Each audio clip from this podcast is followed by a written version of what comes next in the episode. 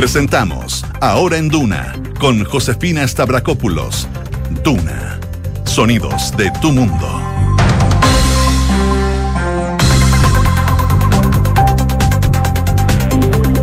Una en punto. Muy buenas tardes, ¿cómo están ustedes? Bienvenidos a una nueva edición de Ahora en Duna, acá la 89.7, día martes 30 de enero, penúltimo día del mes de enero. Les cuento que las temperaturas van a ser bien altas el día de hoy. A esta hora ya hay 30 grados. La máxima va a llegar hasta los 35, con cielos totalmente despejados. Pero mañana sí que va a ser calor. Máxima de 37 igual para el jueves. De todas maneras, eh, dando fin a este mes de enero y hasta el inicio de febrero se mantiene una alerta por evento de altas temperaturas extremas, donde se anticipan hasta incluso 39 grados en algunos sectores. La información ya está siendo desplegada la Dirección Meteorológica de Chile y considera gran parte de la zona central ante este fenómeno de alta presión cálida que se va a presentar hasta, según lo que nos indica la Dirección Meteorológica de Chile, hasta el próximo jueves, hasta este jueves. La alerta meteorológica por calor aplica entre la mañana de hoy hasta la tarde del jueves primero de febrero en algunos sectores. Por ejemplo, la región de Coquimbo, en la cordillera, costa, precordillera y valles, en Valparaíso, en el litoral, cordillera, costa, precordillera, en la metropolitana, la cordillera, costa, valle y precordillera, lo mismo en O'Higgins, al Maule y Ñuble. Ñuble aplica la cordillera, costa, valle y precordillera. Y uno de los lugares con más altas temperaturas pronosticadas de hecho, es Valparaíso, donde nos pueden escuchar en el 104.1, con hasta 39 grados en algunos sectores de la precordillera y valles, y hasta 36 grados en la costa. Eh, un cambio radical para los que estaban en, en, esa zona del país veraneando porque les había tocado días bien nublados que parecían invierno, decían algunos. Bueno, eso cambia entonces esta semana. De todas maneras, desde el Servicio Nacional de Prevención y Respuesta ante Desastres de Senapred mantienen la alerta roja por calor extremo en la metropolitana, en O'Higgins, el Maule y en el Ñuble. Y esto también, por supuesto, porque aumenta las posibilidades de incendios forestales. Está con nosotros a esta hora Quique Yavar para hacer un resumen de las noticias. ¿Cómo estás, Quique? Bien, no sé a dónde arrancar. Eh, acá nomás, pues, con aire acondicionado. no te queda otra. Ah, abraza tu ventilador, se llama. Ese es el hashtag del día.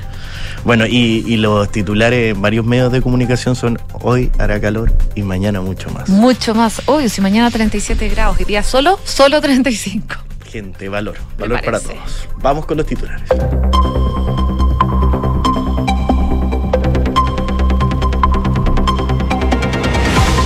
Instituto Nacional de Estadísticas informó que el desempleo nacional aumentó en 0,6 puntos porcentuales en comparación al pasado trimestre octubre-diciembre, alcanzando el 8,5% y marcando 14 alzas anuales consecutivas. El aumento de la cifra se debe a que la fuerza del trabajo fue mayor a la presentada por las personas ocupadas. El ministro de Vivienda, Carlos Montes, se refirió a los nuevos antecedentes del caso Democracia Viva que revelan conversaciones de WhatsApp entre la ex subsecretaria de la cartera, Tatiana Rojas, y el ex seremi de la repartición, Carlos Contreras, una semana antes de que se hiciera público el caso a la prensa y donde sale mencionado el titular de Vivienda. En esa línea, el ministro Montes insistió que él conoció el caso el día 16 de junio y lo que muestra este reportaje de Canal 13 son antecedentes que ya se conocían. La ministra de Salud, Jimena Aguilera, declaró que el alza de los precios base de los planes tendrá un techo en el marco de la ley corta de ISAPRES. La jefa de cartera señaló que todavía no está claro cuál será el monto a devolver por parte de las aseguradoras. El ministro de Hacienda, Mario Marcel, no encontró razones que justifiquen criticar la idea de terminar con la exención de IVA a productos importados de hasta 41 dólares, que Conadecus calificó como una aberración. En esa línea, el ministro Marcel explicó que cuando uno compra en Chile no hay excepción en las compras, entonces es difícil entender por qué tendría que justificarse con compras en el extranjero y más aún considerarse una aberración. Un informe de Transparencia Internacional calificó a Chile como un país a observar tras bajar dos puestos en el ranking de la lucha contra la corrupción. El organismo comunicó que pese a que el país continúa teniendo una posición destacada por la fortaleza de sus instituciones democráticas y altos niveles de transparencia, su puntaje ha caído significativamente desde el año 2014, perdiendo su liderazgo regional. La audiencia de formalización por los delitos de abuso sexual contra el alcalde de Cunco, Alfonso Coque, fue postergada para marzo debido a que la autoridad no se presentó ante el juzgado de garantía de Temuco. El jefe comunal debía comparecer para ser sometido a levantamiento de cargos tras ser acusado de abusar sexualmente de cuatro mujeres. Sin embargo, este presentó una licencia médica. Noticias del mundo. El presidente de Venezuela, Nicolás Maduro, reiteró que la decisión del Tribunal Supremo de Justicia de ratificar la inhabilitación política contra la líder opositora María Corina Machado es definitivamente firme. En su programa semanal, el jefe de Estado indicó que la sanción política que cumple el mecanismo firmado durante las negociaciones entre el gobierno y la oposición. El secretario general de la OTAN le avisó al Congreso de los Estados Unidos que una victoria de Rusia en la guerra contra Ucrania haría el mundo más inseguro. El representante agregó que la derrota de Kiev animaría a otros líderes autoritarios a usar la fuerza como Corea del Norte, Irán y China. Corea del Norte lanzó varios misiles de crucero al Mar Amarillo, en lo que se supone el tercer ensayo de este tipo la última semana, según informó el Estado Mayor Conjunto de Corea del Sur. Seúl indicó que estaba barajando la posibilidad de que el régimen exagerara la duración de vuelo de los proyectiles y tampoco quiso confirmar si fueron lanzados desde un submarino o una plataforma sumergida noticias del deporte, hoy a las 20 horas es el partido por la cuarta fecha del preolímpico entre la selección chilena sub-23 y Argentina. La Roja está en el tercer puesto con tres puntos, mientras que el albiceleste se encuentra en el segundo lugar con cuatro unidades. Gracias, Quique. Gracias a ti.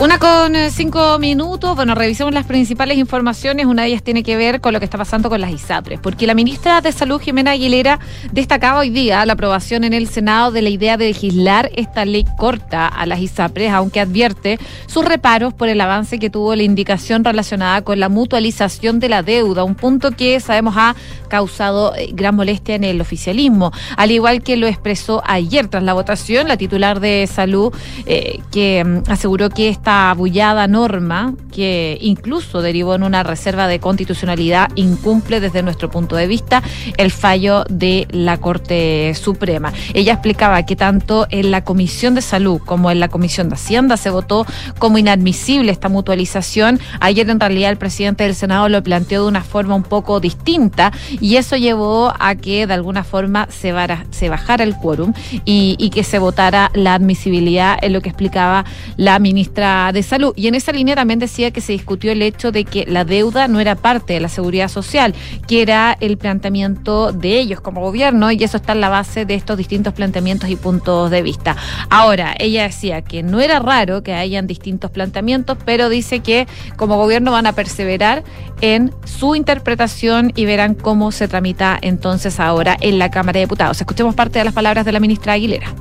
Eh, pero lo que más nos, nos, nos pone contentos en realidad y nos satisface es la aprobación de la modalidad de cobertura complementaria para FONASA. Esta es la mayor reforma que ha tenido el, el seguro público de salud desde su creación, que es la posibilidad de eh, contratar seguros eh, privados complementarios y crear esta modalidad que en el fondo genera nuevas oportunidades para los asegurados de FONASA en el uso del prestador privado. Hay entonces las declaraciones de la ministra Aguilera respecto a la aprobación en el Senado de la idea de legislar la ley corta de las ISAPRES que ahora entonces pasa a la Cámara de Diputados. Ahora, respecto del alza extraordinario de planes, eh, la ministra Aguilera comentaba que en ningún caso va a ser cercano al 40%, sino que mucho más cercano a lo que las personas estaban pagando y que está el compromiso de calcular el tope máximo de ese ajuste eventual y que no todas las ISAPRES lo van a requerir, dado el ajuste del, eh, del IXA, eh, este indicador de costos de la salud. La ministra, de todas maneras, participó esta mañana en este punto de prensa, donde escuchábamos el audio acompañada del director de FONASA y el superintendente de salud, Víctor Torros. De todas maneras, como les comentaba, hay reacciones eh, al ruego de que el proyecto de ley corta de ISAPRE fuera despachado ayer por el Senado, algo que ocurrió. El diputado integrante de la Comisión de Salud de la Cámara Baja, Tomás Lago Marcino, eh, calificó de perdonazo esta mutualización de la deuda de las ISAPRES y no descartó hacer una reserva de constitucionalidad en la discusión que se va a llevar a cabo entonces entonces en marzo, porque ahora hay receso legislativo hasta marzo. La idea del gobierno era avanzar en este trámite en el Senado y que pasara a la Cámara de Diputados lo que ocurrió. Recordemos que la semana pasada también los senadores de la oposición, a través del senador Sergio Gaona de la UDI, repusieron indicaciones que rebajaban la deuda de las ISAPRES, porque asegura que el cálculo actual que eh, tiene el gobierno de 1.180 millones de dólares no le entrega viabilidad al sistema. Y en ese contexto insistieron con la mutualización, un concepto que se usa en seguros para hacerlos viables o sustentables, ya que significa compartir los costos y el riesgo de cubrir a las personas de algún siniestro, que va a reducir el cálculo a 451 millones de dólares, menos de la mitad de lo que ha aproximado la Superintendencia de Salud. Y ayer el Senado aprobó entonces con 23 votos a favor, principalmente de la oposición, como les comentaba anteriormente, la propuesta de mutualización. A propósito de eso, es que eh, Lago Marcino dijo que es claramente un perdonazo a las ISAPRES. Y en ese contexto es una indicación que le parece fuera de lo razonable, algo crítico y desmesurado. También resaltó la importancia de entender qué tan aceptable es para la ciudadanía este mecanismo y señala que se hace un perdonazo de este tipo porque la deuda es con los afiliados, es decir, las personas. Si esta deuda fuera con los bancos, con instituciones financieras, claramente no se estaría aceptando de la forma que se está haciendo un perdonazo a dichas instituciones. Precisamente la aprobación de este punto, de la mutualización de la deuda, llevó a contemplar la opción de recurrir al Tribunal Constitucional para bajar esta indicación. Y en esa misma línea, el diputado Lago Marcino no descartó eh, recurrir a esa herramienta, aunque espera que no sea necesario, sino que se rechace en la Comisión de Salud de Hacienda o si no, eh, llanamente en la votación de la Cámara. Hay tres oportunidades que se rechace y que no sea repuesto. Lago Marcino de todas maneras enfatiza en que están en contra del tiempo debido a que concluye la prórroga que dio la Corte Suprema para la aplicación del fallo porque solo quedan tres meses de tramitación legislativa, lo que da a la Cámara un tiempo muy acotado para discutir este Así que bueno, parte de las reacciones que se están generando a propósito de la ley corta DISAPRES que avanza con la mutualización que no le gusta al oficialismo. Una con once minutos. Estás en Ahora en Duna. Y hablemos de democracia viva porque sigue dando mucho que hablar, eh, sobre todo cuando se enteró el ministro Carlos Montes, sigue rondando esta pregunta, cuando se enteró del caso Democracia Viva. Y él dijo que él supo el día 16 de junio. Así es como hoy día, de hecho, el ministro de Vivienda mantuvo su versión respecto de cuándo se enteró de este caso. Eh, esto luego de que, eh, les contaba ayer, un reportaje de T3 se revelaran nuevos mensajes de WhatsApp y audios entre la ex subsecretaria de Vivienda, Tatiana Rojas, y el otro era Seremi Carlos Contreras, que eh, datan incluso desde una semana antes de que se hiciera público este caso Democracia Viva. Y en uno de los chats se puede leer esperemos a ver qué nos dice la moneda. Ese dato volvió a elevar las dudas que existen sobre cuándo exactamente fue que la moneda, el presidente Boric y el ministro Montes se enteraron de este caso. Y a su vez, el citado medio reveló anoche un nuevo chat de 13. Dice, necesito el visto bueno del ministro. Y esto es por lo que le han estado preguntando al ministro Carlos Montes si eh, mantiene la fecha, en el fondo, de cuándo se enteró de este caso. Eh, esta mañana entonces el titular del MIMBU reiteró en un punto de prensa que se enteró de la situación el 16 de junio y comentó que todo este reportaje yo lo he visto en detalle, lo hemos visto con mi equipo, dijo, son las cosas que ya se habían dicho y no hay nada distinto. Consultado respecto, decidió el visto bueno, respondió yo no di visto bueno ni visto malo, decía el ministro Carlos Montes respecto a estas nuevas eh, conversaciones de WhatsApp que se dieron a conocer entonces durante la noche de ayer eh, por Canal 13. Entonces el ministro Montes mantiene esta postura de sobre cuándo se enteró y recalcó que no hay antecedentes nuevos en este caso. Una con 13. Estás en Ahora en Duna. Y seguimos revisando informaciones porque entre las disposiciones que anunció el gobierno para enfrentar la crisis de seguridad en la región metropolitana, sobre todo, se incluye el aumento de la presencia policial en las comunas más críticas. Y para ello, la ministra del Interior, Carolina Toa, explicó que se apuntará a la reorganización y mejora en cómo nos complementamos con militares en zonas donde hay un estado de emergencia, para así permitir el traslado de un 10% de los carabineros de orden público a la región metropolitana.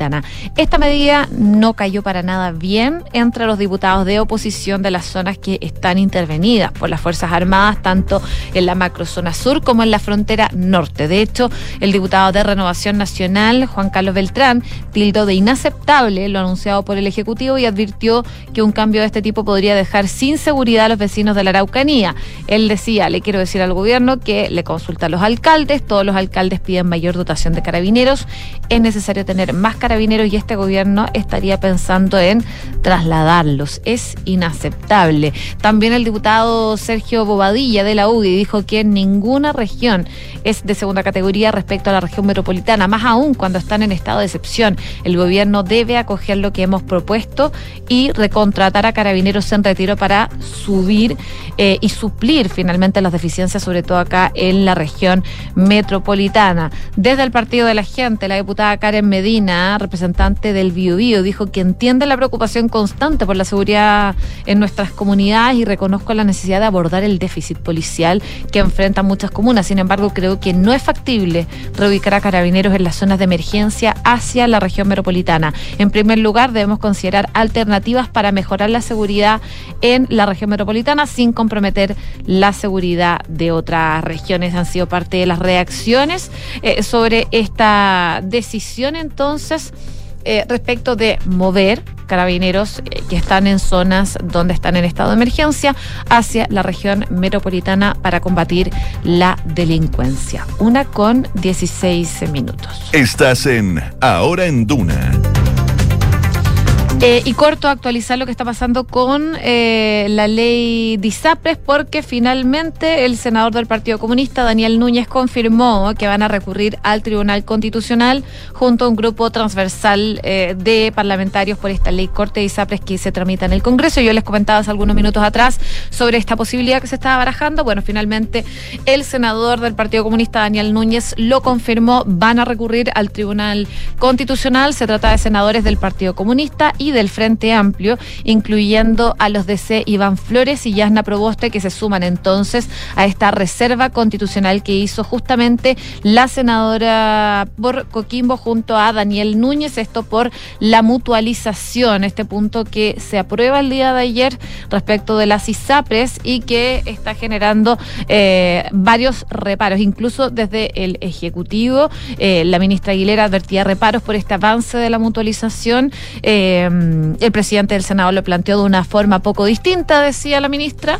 Eso llevó a que de alguna forma se bajara el quórum y que se votara la admisibilidad de la mutualización, era lo que puntualizaba la ministra de Salud. Respecto del alza extraordinaria de planes, la ministra aseguró que en ningún caso va a ser cercano al 40%. Pero claramente el punto más eh, bullado es la mutualización a la que van a recurrir entonces al Tribunal Constitucional estos parlamentarios del oficialismo para hacer frente a esta situación. Una con 17 minutos. Estás en Ahora en Duna. Y lamentablemente eh, un nuevo atentado incendiario fue registrado durante las últimas horas en la región del Biobío, esta vez eh, el escenario fue en un predio forestal en Curanilahue. Según aseguran fuentes cercanas al caso, los hechos se produjeron cerca de las 5 de la mañana en un predio de una empresa que se llama Comaco, que está ubicada eh, en ese sector en Curanilahue. Delincuentes robaron partes de la maquinaria y quemaron al menos cuatro vehículos producto del ataque. Se originó un incendio forestal con afectación a lo menos de 1,5 hectáreas en la zona. Personal de carabineros acudió al sitio del suceso. La diligencia continúan actualmente en desarrollo y el delegado presidencial de la provincia de Arauco, Humberto Toro, eh, confirmaba a través de un video que se está atacando ahora este incendio de tal manera de que no se pueda propagar y por lo tanto ponga en riesgo otras situaciones más complejas. No hay eh, panfletos ni pancartas encontradas en el lugar hasta el momento que den indicio de quiénes serían los responsables de esto, de este ataque incendiario en donde delincuentes quemaron cuatro vehículos y lamentablemente generaron un incendio forestal en Curanilahue, como les comentaba. Una con 19 minutos. Estás en Ahora en Duna y vamos a revisar también noticias internacionales porque los diputados españoles se disponen a votar hoy día el polémico proyecto de ley de amnistía para los independentistas catalanes que eh, podría, paradójicamente, ser rechazado por estos porque creen que no acaba de protegerlos de todos los delitos que se les podrían imputar. Ahora, eh, habló Carles Puigdemont en un comunicado. Eh, del partido Juntos por Cataluña, que dice que todavía se está negociando y negociamos hasta el último minuto para introducir cambios. Si estos cambios no se aceptan, eh, su partido no va a poder votar a favor de esta ley. La amnistía era, sabemos, la condición innegociable impuesta por los partidos separatistas a cambio de su apoyo esencial en la reelección del el presidente del gobierno del socialista Pedro Sánchez a mediados de noviembre. Y, esta medida llevaría a los tribunales a retirar los cargos contra cientos de activistas y dirigentes independentistas por su implicancia en el intento de mm, secesión de Cataluña en el 2017, una de las peores crisis políticas que sabemos ha pasado España contemporánea. En primer lugar, eh, beneficiaría, por supuesto, a Puigdemont, que era presidente regional catalán en el momento de los hechos y que podría así volver entonces a España. Recordemos que él está exiliado, lleva seis años eh, de instalarse en Bélgica, eludiendo, por supuesto, a la justicia española. Bueno, respecto de la votación, la sesión va a empezar a las 3 de la tarde, hora local. Eh, ya partió esta sesión y parecía que el texto iba a ser aprobado sin problemas, gracias al apoyo de los diputados socialistas de extrema izquierda y partidos catalanes y vascos. Pero las dudas de última hora de Junts, de este partido de Puigdemont, podrían frustrar su aprobación y devolver el proyecto de ley a una comisión parlamentaria donde podría ser modificado. Todo ello después de que dos jueces pidieran ayer prolongar las instituciones de dos casos que podrían salpicar a Puigdemont, uno por presunto terrorismo y otro por mantener supuestamente contactos con Rusia para conseguir apoyo a la independencia de Cataluña. Los supuestos contactos con Moscú podrían costarle al líder independentista una imputación por traición, un cargo que no quedaría finalmente mm, cubierto por esta amnistía que se está negociando. Y el segundo frente judicial que amenaza Puigdemont es el de la misteriosa organización Tsunami Democrático que convocó las diferentes protestas del 2019 contra las duras penas de prisión impuestas a dirigentes independentistas y que incluyeron el bloqueo del aeropuerto de Barcelona. Así que vamos a ver cómo siguen estas negociaciones en España, pero claramente esta ley de amnistía sigue dando mucho que hablar. Una con 21. Nos vamos. Por supuesto, los dejamos invitados a seguir en nuestra sintonía y esperemos que puedan sortear esta ola de calor que estamos viviendo en la zona centro del país. 35 grados esperan para hoy, pero mañana 37. A esta hora 30 grados en la capital. Que tengan muy buenas tardes.